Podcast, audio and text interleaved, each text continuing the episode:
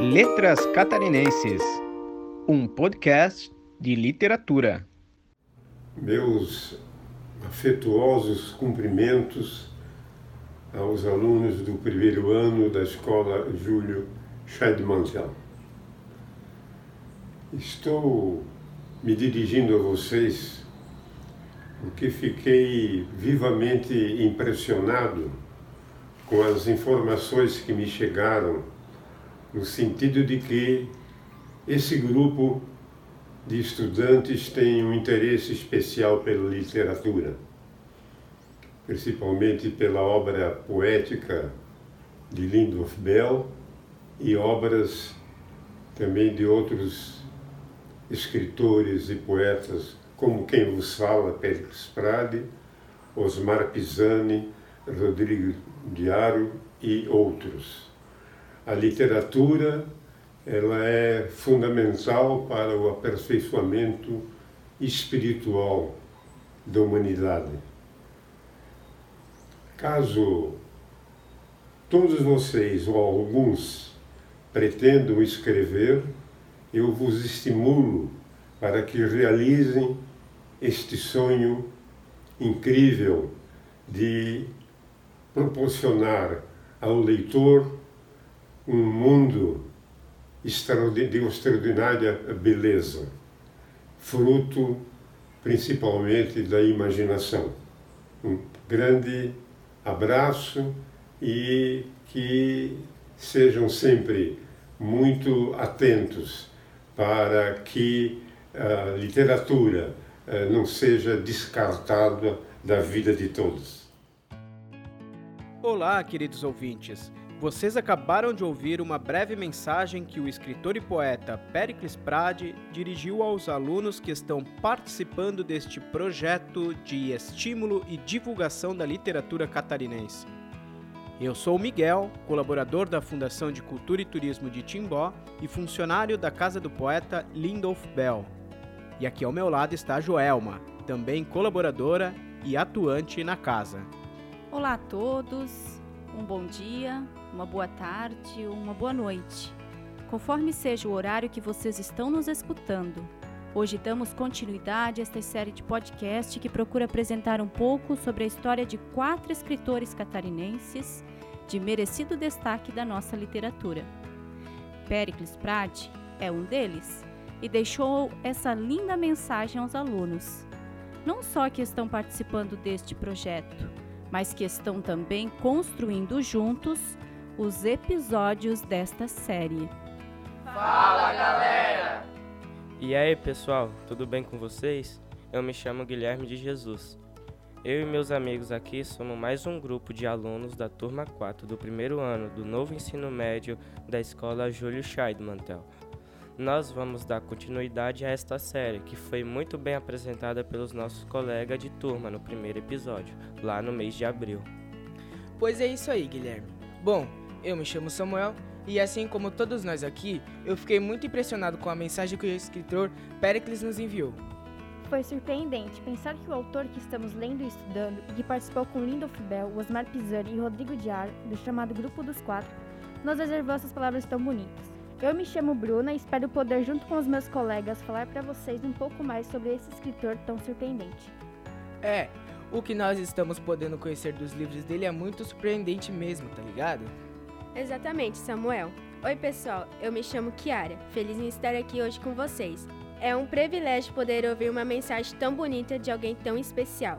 Perkins Prade é um dos autores vivos mais importantes não só da literatura catarinense, mas do país. Ele publicou dezenas de livros de poesia, de ficção e também de outro gênero. E ele não para de escrever. Ficamos sabendo que está prestes a lançar mais um livro de conto e está preparando outro que vai ser um romance. Sim, como estamos vendo lá com o pessoal da Casa do Poeta. Ele é mesmo um autor admirável e nós decidimos compartilhar a mensagem dele aqui no episódio porque achamos que ela se dirige a todos os jovens que gostam de ler e pensam algum dia, quem sabe, se tornar grandes escritores ou escritoras. Por que não? Ah, eu me chamo Tainara. Oi pessoal, eu sou João Gabriel e bora então falar sobre Pericles Pratt, Lindolf Bell, Grupo dos Quatro e tudo mais. Bora, pessoal, mas antes deixa eu me apresentar também. Eu sou a Andressa e quero, antes de mais nada, ler uma pequena cartinha que nós escrevemos como forma de agradecimento pelas palavras que o Péricles nos dirigiu. Querido poeta, através dessa carta, nós, alunos da primeira série 4 do novo ensino médio da escola Júlio Scheidemantel, vimos prestar uma singela homenagem para o senhor que foi e está sendo muito importante para a literatura catarinense deixando um riquíssimo legado para as pessoas que se interessam pela poesia. A gente se sente muito agradecido pelas palavras que o Senhor nos disse, e queremos confessar que os seus textos nos desafiam e nos despertam para um novo mundo, para um novo tipo de linguagem. A vida é um eterno despertar, e as suas palavras nos tocam o coração, nos inspira novas leituras e estimula o pensamento. Mas antes de tudo, Vamos começar explicando para os ouvintes que dos três escritores que, junto com Lindolf Bell, formaram lá no início da década de 1960 o chamado Grupo dos Quatro. O Péricles foi que manteve um contato mais próximo e duradouro com o Bell.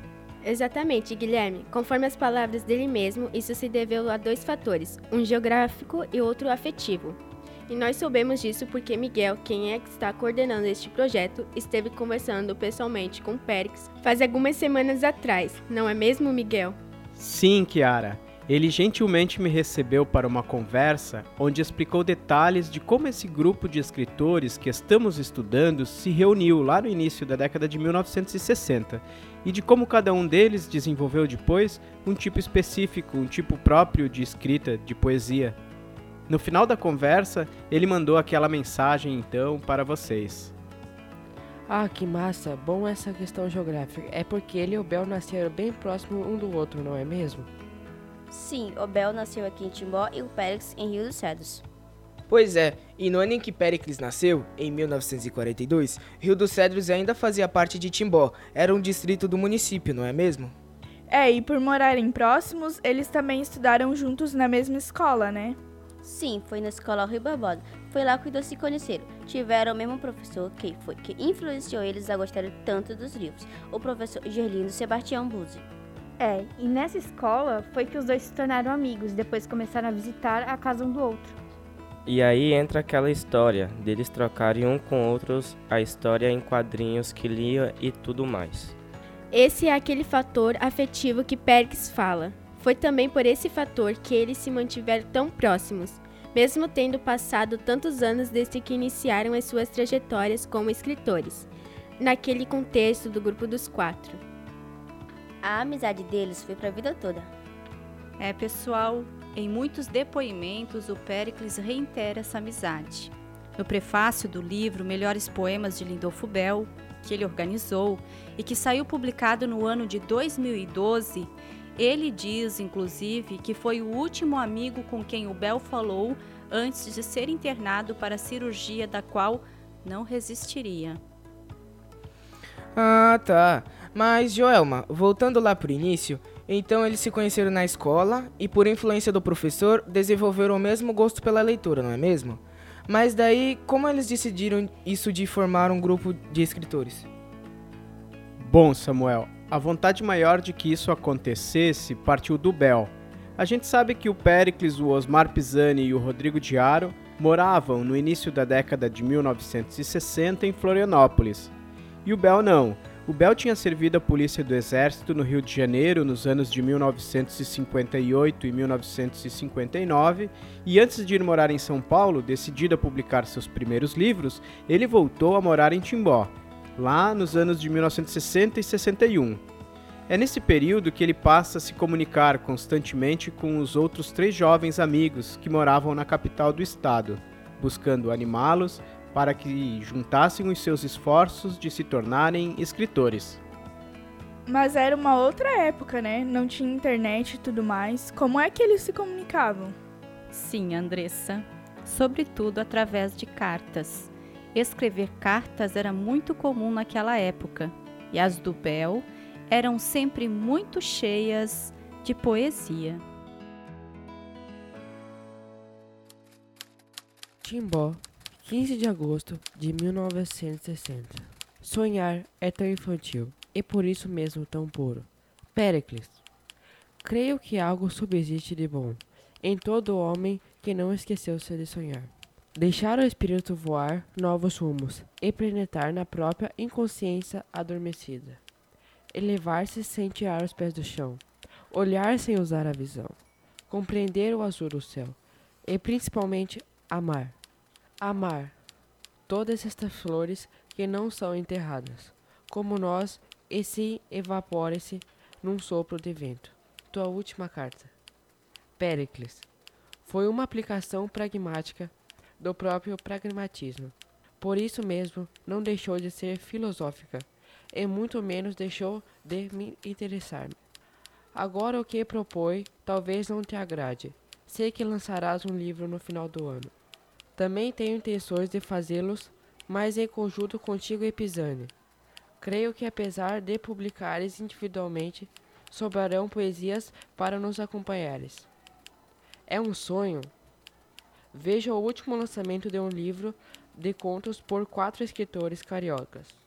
Foi um sucesso, e a ideia é de ser imitada. Ainda há tempo para falarmos sobre o assunto.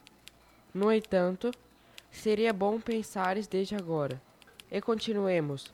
Você na ilha ao lado de outro grande valor. Eu debatendo-me na longa espera de cartas tuas e do Pisani.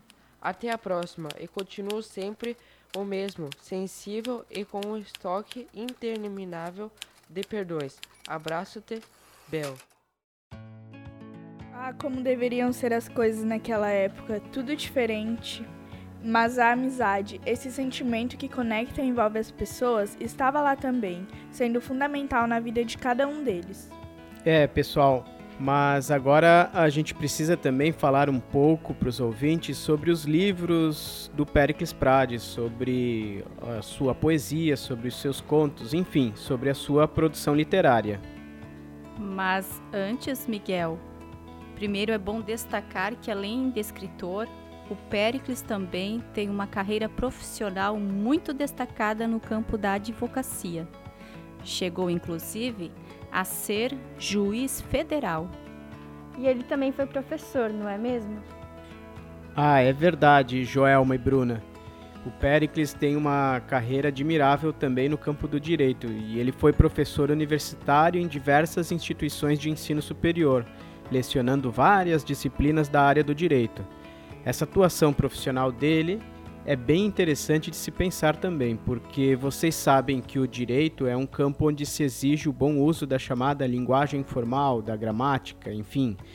E é admirável notar que ele sabe exercer então o domínio da palavra tanto para escrever as suas poesias e os seus contos, as suas ficções, quanto para atuar com esmero dentro do ofício jurídico. É fantástico isso. É, é fantástico também são os contos que ele escreve. Ele publicou alguns livros desse gênero. Um muito conhecido é o que se chama Os Milagres do Cão Jerônimo. Mas um que me chamou a atenção foi aquele do homem que andava em círculos. Ah, sim, Guilherme. É a criatura que nadava em círculos. E o que vocês acharam desse conto? A Bruna disse que achou confuso. É mesmo, Tainara. É confuso, mas é admirável, porque você tem que fazer um esforço para interpretar. Os textos dele não são como os outros textos que você lê e já entende de cara, mas isso no final é o que faz você se sentir desafiado. É verdade, Bruna. Eu mesmo acho que é tipo enigma. Ele cria uma história para fazer a gente pensar, e por isso que o texto não é fácil. É isso mesmo, Guilherme. Essa história da criatura que nadava em círculos me deixou abismada no final, quando comecei a entender. Certo. Bom, mas antes de explicar para os ouvintes a história desse conto, deixa eu ler rapidinho uns versos do Péricles sobre isso que vocês estão falando. Os versos são do poema Filtros e está no livro O Retorno das Serpentes de 2017. Filtros. Ressuscitam-me os canais nervosos, que na cabeça experiente aos enigmas respondem. Puxa tudo a ver, Joelma. Os canais nervosos que respondem aos enigmas seriam os nossos neurônios, talvez? Que sempre nos ressuscitam porque nos reanimam quando são desafiados. Eu tava entendendo quase nada, porque é bem confuso. Mas faz todo sentido. O conto eu achei que é tipo um enigma também. E no final a gente leva um choque. Bom, mas explica para os ouvintes então, Miguel, a história desse conto? Bom, esse conto que se chama A Criatura que Nadava em Círculos está publicado num livro que saiu em 2020, que se chama Colônia de Sombras. É um texto bem curto, são quatro páginas e meia. Aliás, essa é uma característica dos contos dele. Em poucas palavras, o Péricles narra de forma muito precisa um dado acontecimento, mesmo que seja um acontecimento extraordinário, como é o caso. Bom, o conto começa com o narrador contando que, quando era criança, os pais o levaram a um parque de diversões onde uma das atrações era a apresentação de uma criatura, meio homem, meio peixe, que ficava nadando em círculos. Depois, mais velho, quando o rapaz faz 20 anos, a mãe dele dá de presente de aniversário uma revista que na capa aparece a foto daquela criatura que ele viu quando era criança. A reportagem da revista conta a história do Homem-Peixe e diz que ele continua ainda no mesmo parque de diversões. O rapaz lê a reportagem e decide investigar mais sobre a criatura. Volta para a cidade de quando era criança e vai visitar a criatura no parque. Lá acontece um diálogo entre os dois, onde deixa o leitor realmente assombrado.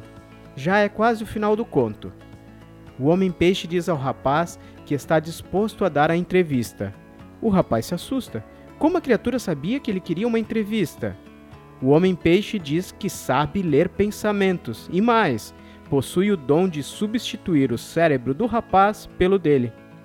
No final, o rapaz percebe que o homem assumiu seu corpo e sai da água indo embora.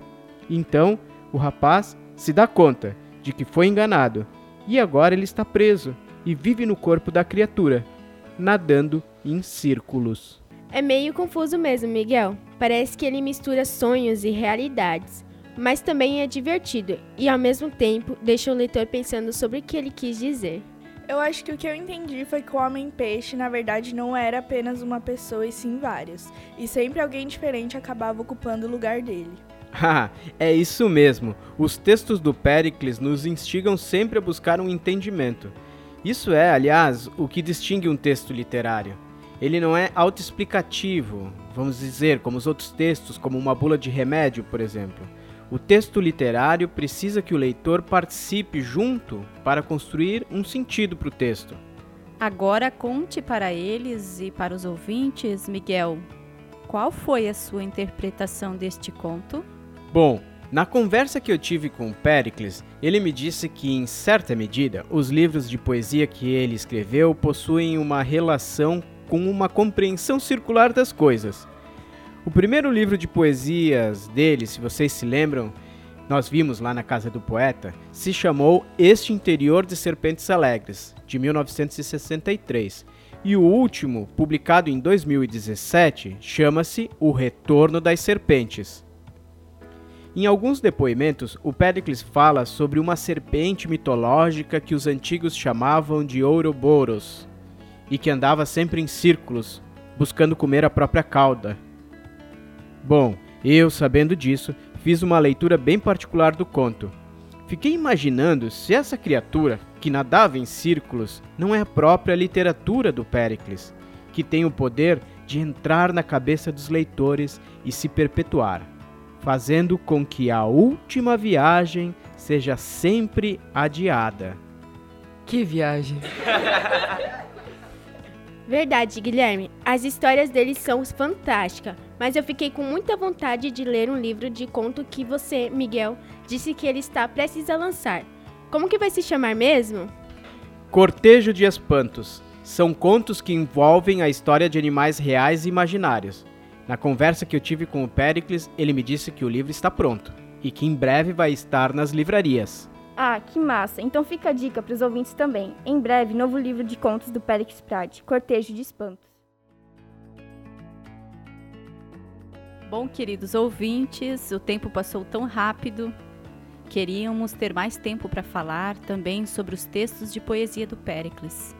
É todo um universo que faz referência a outros universos. É uma poesia que conversa com as ciências ocultas, com os saberes do tarô, da cabala e da alquimia. Textos também de difícil compreensão, mas que às vezes se apresentam tão bem com uma simplicidade tão bela. Ah, mas espera aí, nós não vamos terminar este episódio sem um poema, vamos?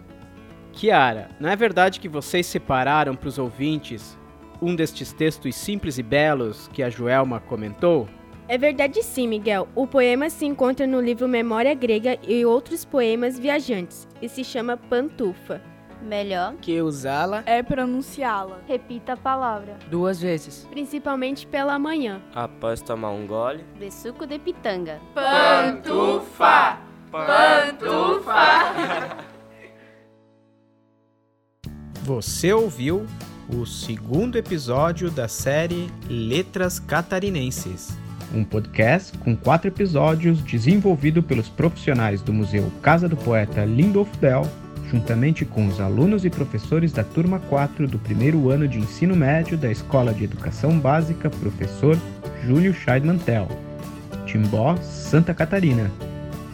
Esta série é produzida com recursos do Prêmio Darcy Ribeiro, ofertados pelo IBRAM Instituto Brasileiro de Museus, por meio do edital 080-2021. Todos os documentos citados durante o episódio foram cedidos para pesquisa pelo Centro de Memória Lindolf Bell. Agradecimento especial ao escritor Pericles Prade e aos filhos do poeta Lindolf Bell. Captação e edição de áudio R2 Imagens.